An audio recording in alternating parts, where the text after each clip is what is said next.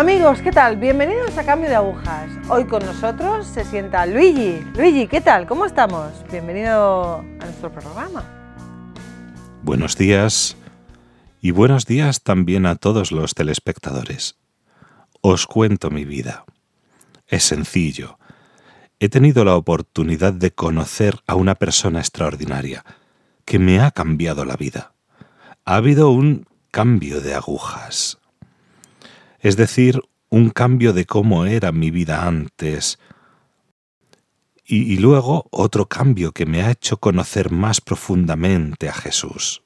Bueno, cuéntanos un poco tu vida, tu infancia, si has conocido a Jesús, si has tenido contacto con la fe católica. Cuéntanos un poquito. Sí, Cristina.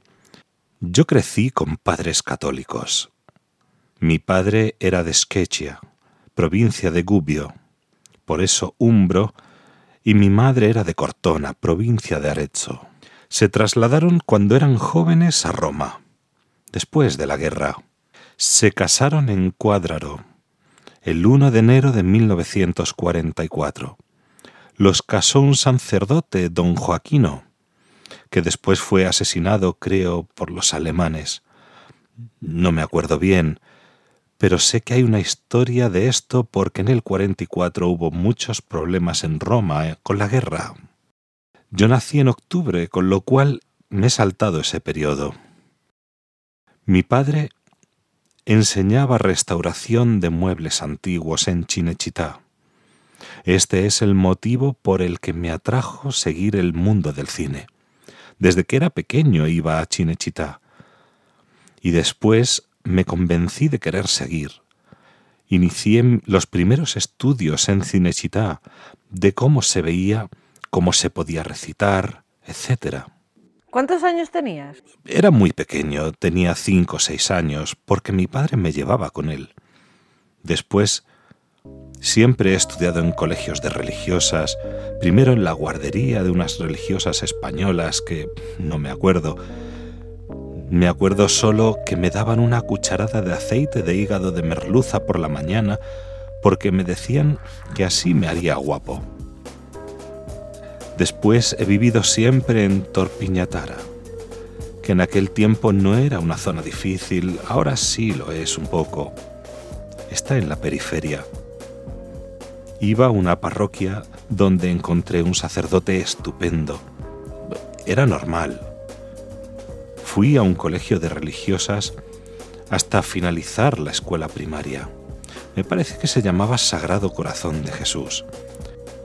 Y después nos trasladamos a Torpiña Tara, otra vez al Cuadraro. Un día iba al colegio. Terminado los estudios normales, un día, el 14 de abril de 1964, a las 3 de la tarde, delante de la iglesia Cuobadis, en la Apia Antica, es de las cosas que repito porque son esas cosas que sólo el Señor sabe el por qué. Me encontré allí a Pasolini. ¿Y quién es Pasolini? Pasolini era un gran director cinematográfico del siglo XX. Era un genio, poeta, filósofo, escritor, no muy querido por los demás en Italia, pero ha hecho muchas películas estupendas, películas de neorrealismo verdadero, tipo Rossellini, hay muchos en el cine. Él consiguió el que venía de Bolonia, de Cazzassa, bueno, en fin, hizo todo el camino hasta llegar a Roma. Escribió el primer libro Chavales del Arroyo, lo encontré porque en ese momento él estaba andando por la calle Tiburtina a los estudios de Paolis, que en Roma, aparte de Cinecittà, hay también estos estudios. Le encontré a él que estaba preparando el set para el rodaje de El Evangelio según San Mateo. Esto fue en 1964, en abril. Le seguí yo tenía una motocicleta, por eso le seguí, sabía quién era, pero le seguí un poco pues como todos los jóvenes. Además, trabajaba en el cine, en el sentido de que me gustaba el cine. Le seguía aquí por la calle Tiburtina, digo aquí porque está muy cerca de esta parroquia Jesús de Nazaret, que no estaba todavía. Entonces llegamos a Tiburtina y me presentó al equipo, al operador y a todos los demás. Elsa Morante, la guionista, Alfonso Gato, el poeta, y después vi a Jesús, que era un universitario español, Enrique Irazotti. Si no me equivoco, estaban haciendo las pruebas y me dijo, mira, me faltan dos personajes, Santiago, hijo de Cebedeo, y Juan, los dos hermanos. Al principio yo iba a hacer de Juan, pero al final Pasolini me dijo, haz de Santiago el hijo de Cebedeo porque Juan lo va a hacer el sobrino de Elsa Morante. Terminamos de grabar la película, hay tantas anécdotas. Grabando la película, conocí al ayudante de dirección, que era Mauricio Lucidi, y me dijo, estoy preparando una película sobre el desafío de los gigantes y me serviría que tú hicieras el hijo de Hércules. Es decir, que cambió todo y así que de el Evangelio según Mateo pasé al hijo de Hércules. Después tuve la suerte de hacer la película con Gregoretti, Le Belle Famille. Hice un episodio y después continuó. ¿Cuántas películas has hecho? Eran papeles pequeños, no soy... No es que tenía una pasión por ser actor. Era simplemente como joven me gustaba el ambiente, me gustaba trabajar y en fin, he viajado por distintos lugares. Mientras tanto, hice alguna fotonovela que antes se vendían en Italia. Después, así, de repente, conocí a mi mujer. Eso fue en el 68. ¿En ese tiempo tu fe cómo iba? Mi fe era normal. Iba a misa el domingo y ya está. Sinceramente, no hacía nada más que eso. En el 68 conocí a mi mujer en la playa, en julio. La culpa bueno, la causa fue porque había cerca un niño rubio con ojos azules, parecía un ángel. Yo llegué y tenía puesta la crema solar para no quemarme, y ese niño me tiró arena encima. Yo miré y vi a dos señoras, la madre del niño y otra, que me dijeron, Perdone. En ese momento salió mi mujer, que iba a bañarse, y me la presentaron. Encantado, encantada, como siempre se hace, y luego, adiós, adiós. Yo pensé, la siguiente vez me voy más lejos y así no me encuentro con ellos. La siguiente vez me fui mucho más lejos y el domingo siguiente, a las seis, decidí irme. Estaba volviendo en el coche y les encontré porque estaban atravesando la calle.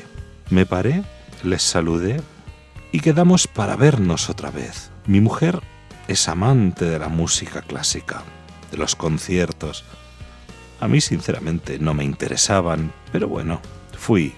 En aquellos tiempos se hacían conciertos, eran los veranos romanos, y fui. Ella me dijo que iba mucho a su casa en Siena, porque mi mujer es de Siena. Y bueno, al final empezamos a salir. Al final nos conocimos en el 68 y nos casamos en el 71. Vale, entonces tu relación con el cine termina en ese momento. Allí terminó porque mi mujer... Sí, te lo digo, Cristina, es verdad, cuando mi mujer supo que yo trabajaba en el cine, dijo, yo no me casaré nunca con alguien del cine. Yo le respondí, bueno, lo puedo dejar. Por amor uno hace de todo. Y lo dejé. Me puse traje y corbata y me puse a trabajar.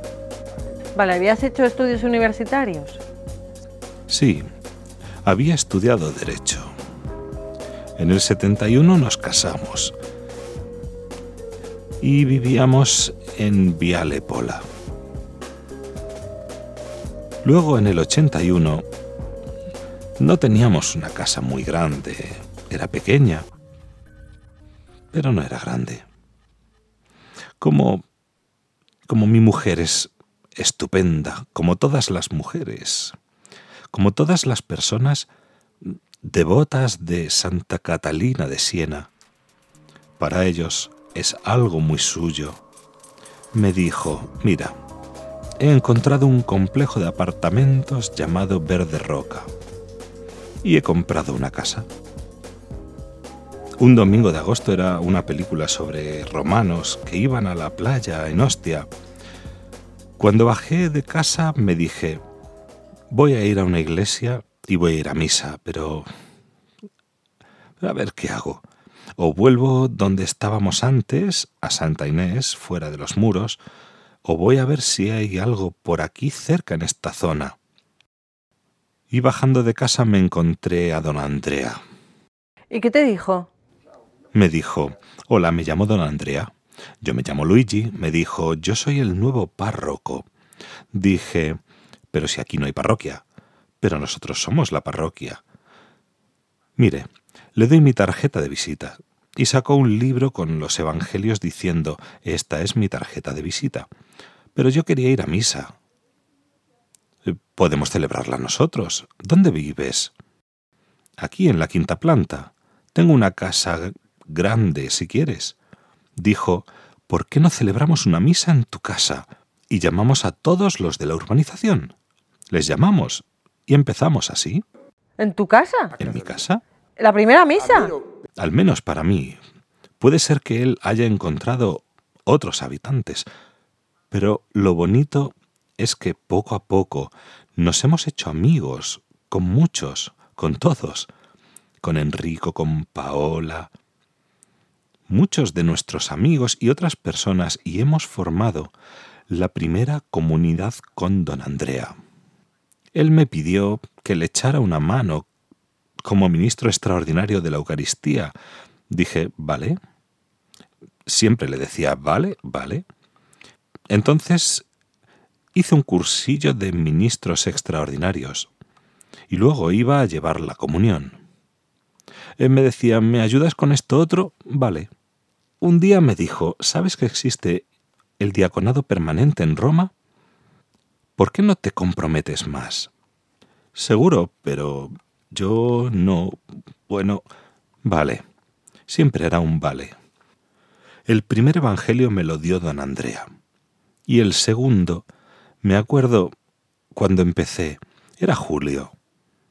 Me mandó con una carta de presentación al Seminario Mayor de Roma estaba el gran monseñor Francesco Peracchi, que era el delegado del obispo de los diáconos para Roma. Me presenté en una habitación. Él estaba, estaba así, y me dijo, hable. Seguía así, pensé, ¿me entenderá este? Bueno, empecé a hablar. Después de una media hora, me dijo, Bien, si el Señor lo quiere, le llamaremos. Y me fui. Dije, mira, don Andrea, yo lo que hice fue así, me parecía que estaba así. ¿Seguro que me ha entendido todo? Y me fui. No te preocupes, Luigi, quédate tranquilo. Él era siempre así y continué ayudándole después. En septiembre me llamaron y empecé el camino. Me dijeron, no es suficiente haber hecho los estudios universitarios y todo eso, el título de derecho y esas cosas. Hace falta empezar de nuevo con la teología aquí. Vale, vamos a por ello. Entonces desde el 92 ya no he parado porque he hecho de todo, entre un doctorado de investigación, un máster, etc. He hecho de todo. Con el primer doctorado en 2004 Don Andrea estaba en la parroquia de Santos Fabián y Venancio.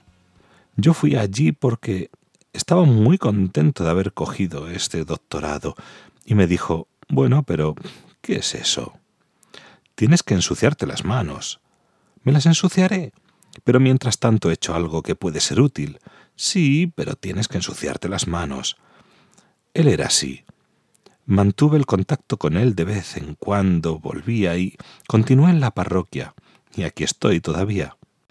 Hemos tenido el nuevo párroco don Manfredi y después don Giuseppe. Cuando el cardenal Ruini me llamó, en la ordenación, me ordenaron en el año 1996 en la Iglesia de Cristo Rey, en noviembre. ¿Y cuántos años tenías? Bueno, era un chaval. Entonces, don Andrea Santoro, eh, perdona Cristina porque no lo he dicho antes, don Andrea Santoro era mi primer párroco en la diócesis de Roma, en la nueva parroquia fundada por él, Jesús de Nazaret. Yo le llamo don Andrea porque para mí es familiar, fue como un padre espiritual y le debo todo a él. Digo siempre don Andrea como si todos lo conociesen, pero seguramente desde el cielo nos abre el camino, rectifica el camino. Él me dijo, no, no, Luigi, los ornamentos de diácono te los tiene que poner el nuevo párroco. Aquí se vio su humildad.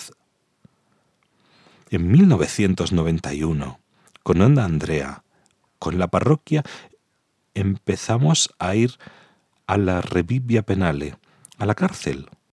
Mi mujer, que era catequista, les hacía a los niños que escribieran cartas a los reclusos de la cárcel, y un domingo fuimos con don Andrea a la misa.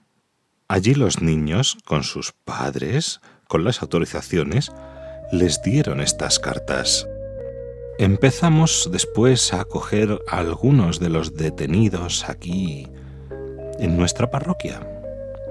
Luego hubo un momento que me pidió el obispo, Monseñor Brandolini, que era el obispo de Pastoral de la Salud en aquellos momentos, que fuese al Hospital Sandro Pertini para ayudar al primer capellán, que todavía está allí, el padre Carmelo. Me quedé allí. Me gustó también porque me impresionó una cosa. Un día, mientras estaba en el hospital todavía, había un detenido que estaba vigilado en una habitación, pero estaba solo. Dije, no hay nadie que pueda rezar con él ni hablar. De allí me vino la idea y pregunté si había posibilidad de hacer algo para entrar dentro de la cárcel. Desde ese momento estuve allí. Al principio trabajaba e iba antes del trabajo. Ahora estoy casi a tiempo completo porque tengo más libertad en el sentido de más tiempo. He dedicado casi todo el tiempo a esto. ¿Quién tiene que ver en tu conversión, en tu cambio de vida? Tengo que decir que en mi conversión Solema, que tiene un nombre extraño, ha tenido mucho que ver. Diría que el 50% de mi conversión es gracias a ella, porque Solema es muy reflexiva, reza, hace cosas excepcionales, y si ella no estuviera, como todos los diáconos, el diaconado permanente de una manera especial, el 50% es gracias a la mujer, y el otro 50% es gracias a él. Si uno tiene su mujer que le ayuda, que está por detrás, que le ayuda, le dice incluso cuáles son los errores que comete. Yo cometo muchos. Esto, esto es una fortuna. Hemos tenido una hija estupenda, Francesca, que nació en 1976. Luigi, ¿quién es Jesucristo para ti? Para mí, Jesús es el guía es la fuente, la luz. Yo he encontrado algo como... Yo le hablo mucho, muchas veces, especialmente después de las entrevistas con los detenidos. Yo le pido al Señor, a Jesús, ayuda a esta persona, ayuda a su familia, tiene necesidad. Como dijo don Andrea, cuando le abracé, cuando fui ordenado, el Señor te ha escogido como diácono, uno de los peores, y me ha escogido a mí como sacerdote. Es verdad, yo no soy nada. Soy una persona que el Señor... A veces digo, San Pablo tuvo su vocación en Damasco. En el camino a Damasco se convirtió. Yo en la vía Tiburtina. Las dos son vías consulares romanas. La diferencia es que yo he vivido en todo tipo de zonas. He vivido en las zonas bien consideradas y en las periferias. Siempre he estado bien porque he escuchado. Hay que escuchar a las personas. Ahora en la cárcel no sé qué les puedo dar aparte de la pasta de dientes y cosas que puedan necesitar, pero en ese momento de paseo uno puede coger dos caramelos, uno para mí y otro para ti, y compartimos algo. Él no lo come, lo da a un compañero, es una manera de estar juntos y dialogar. Ahora cada vez que entro, lleno los bolsillos, cuando encuentro a alguien, a todos. Es internacional y tenemos todas las naciones dentro. Es muy bonito porque con los caramelos dialogamos. Nos contamos historias, los sufrimientos que tenemos, lo que nos ha pasado. Vienen a misa el domingo, se preparan para la primera comunión, para la confirmación. Doy gracias al Señor por haberme hecho vivir una vida un poco distinta, no monótona, con muchas facetas. Creo que no es por mis méritos. El Señor me ha dicho, tendrás que hacer esto, esto y esto, y luego yo te llamo aunque quieras escapar y no quieras venir, pero te llamo a través de un sacerdote. Esta es la figura muy bella. Digo, don Andrea, pero hay tantos sacerdotes y tantos religiosos. Todos deberíamos tener un sacerdote como guía, un sacerdote que es la mano de Jesús en la tierra. Jesús da al sacerdote ese carisma muy grande, y a través de él nosotros recibimos los sacramentos, recibimos esa palabra del Evangelio. Espero, Cristina, que haya podido dar una pequeña muestra de lo que ha sido y es mi vida. No sé si he sido capaz de explicarme bien, pero estoy contento. Luigi, gracias. Gracias, Cristina. Amigos, qué importante es tener un buen sacerdote a nuestro lado, una buena religiosa a nuestro lado, un buen guía a nuestro lado. Porque a veces nos perdemos. Es verdad que el católico de a pie, bueno, puede ir al, puede frecuentar los sacramentos, puede leer la Biblia, puede hacer incluso la liturgia de las horas, pero en soledad como que no. Mejor siempre en comunidad y siempre acompañados, siempre os lo he dicho, de, bueno, de un buen director espiritual, de una buena religiosa, de una guía, de una guía que te acompañe. No lo hagáis solos. Solos no estáis porque está Jesús está nuestra Madre la Virgen, pero uy, no ir solos por la vida. Gracias, gracias por estar ahí.